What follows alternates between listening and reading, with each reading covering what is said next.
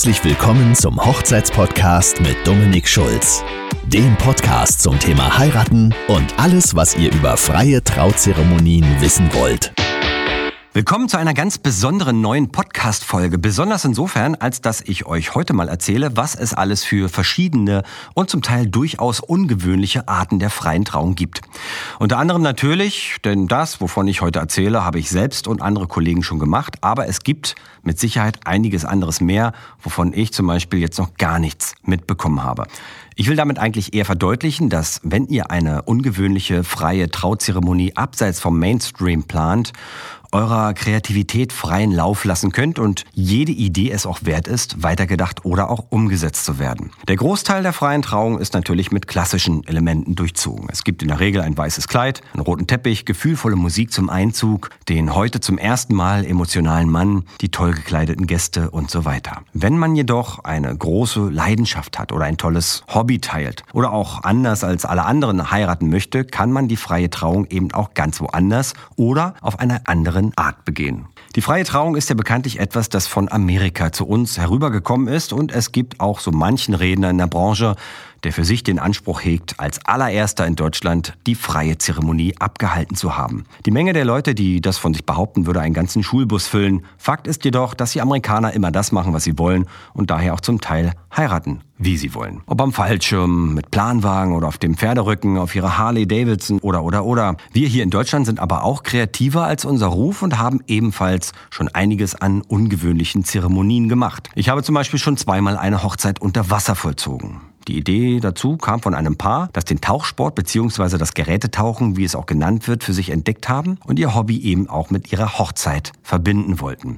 Ort des Geschehens ist der Sundhäuser See in Nordhausen im Harz und in diesem See ist eine komplette Ortschaft nebst geweihter Kirche versenkt worden. Ein großes Tauchsportzentrum war Initiator des Ganzen und gesucht wurde eigentlich ein Pfarrer, der tauchen kann und das auch machen würde. Die beiden hatten bereits jemanden dafür, der dann aber abgesprungen ist, da die standesamtliche Hochzeit erst ein Jahr später sein sollte und die kirchliche Trauung nicht erlaubt ist, ohne vor dem Gesetz bereits verheiratet zu sein.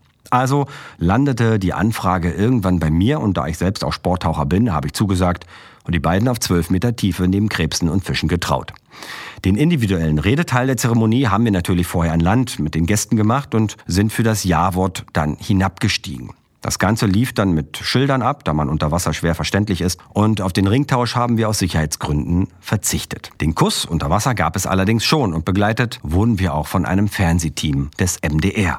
Zwei Jahre später kam das nächste Paar auf die Idee, auf diese Art zu heiraten und nachdem sie Fotos von meiner ersten Unterwasserzeremonie in meiner Galerie gefunden haben, durfte ich wieder abtauchen. Das ist nur ein Beispiel für ungewöhnliche Trauungen. Es gibt noch etliche andere. Ein guter Freund von mir stand auch schon als Captain Jack Sparrow auf einem Campingplatz und die gesamte Hochzeit lief unter dem Motto Feen und Elfen. Man kann die Zeremonie auch unter ein bestimmtes Motto stellen. Die Gäste kleiden sich dementsprechend und man hat neben der Hochzeit auch noch eine tolle Kostümparty. So habe ich auch schon mal eine Hochzeit erlebt, die unter dem Motto Alice im Wunderland stand und wo die berühmte Tea Party nachempfunden wurde. Jeder hatte sich dementsprechend eine Figur aus dem Buch oder aus dem Film ausgesucht und da liefen an dem Tag wirklich tolle Gestalten rum. Es waren aber auch hauptsächlich Leute aus der Rockabilly-Szene und die hätten sich ohnehin anders gekleidet, als man es erwarten würde. Das Ganze lässt sich auch auf andere Themen umwandeln. Motorradhochzeiten, Hochzeiten auf der Ritterburg mit dementsprechenden Gewändern und Gebräuchen. Hier kann die Rede in Form eines Märchens gehalten werden zum Beispiel. Oder auf den Rücken von Pferden, wenn Reiten eine Leidenschaft ist und so weiter. Auch die Winterhochzeit kann unter einem Motto laufen als Weihnachtshochzeit oder Wintermärchen, als Neujahrsevent oder auch vielleicht unter dem Motto des Disney-Films Die Eiskönigin oder Frozen. Es gibt die Möglichkeit, auf einem Schiff zu heiraten. Ob auf der Rigma Rigmas oder einem Alsterdampfer in Hamburg, gibt es in vielen Großstädten und natürlich an den Küsten tolle Schiffslocations alte, restaurierte Schiffe, die privat oder von Eventagenturen vermittelt werden oder auch moderne Partyboote, die mit allem ausgestattet sind, was das Brautherz begehrt oder eben auch richtige Segelturns, wo die Gäste zum Teil mit anpacken dürfen, wenn sie denn wollen. Das Bild, was wohl jeder sofort auch im Kopf hat, wenn er das Wort freie Trauzeremonie hört, ist wohl das Brautpaar vor Meereskulisse, ganz allein am Strand und nur der Zeremonienleiter ist noch zu sehen. Auch das geht natürlich, man kann allein oder im engsten Familienkreis weit wegfliegen und sich dort, an dem Ort, von dem man vielleicht schon sein Leben lang träumt, sein Ja-Wort geben. Ein österreichisches Hochzeitsfotografenpaar ist dazu sogar bis nach Neuseeland geflogen und die beiden haben auch noch ihre Lieblingsfotografin mitgenommen. Klar, man macht daraus natürlich auch noch einen tollen Urlaub, aber die Idee, beides miteinander zu verbinden, kann für den einen oder anderen von euch sicherlich auch interessant sein. Genauso beliebt wie die Sonne und das Meer sind bei vielen auch die Berge. Und dass man hier fantastische Zeremonien in einmaliger Umgebung machen kann, versteht sich praktisch von selbst.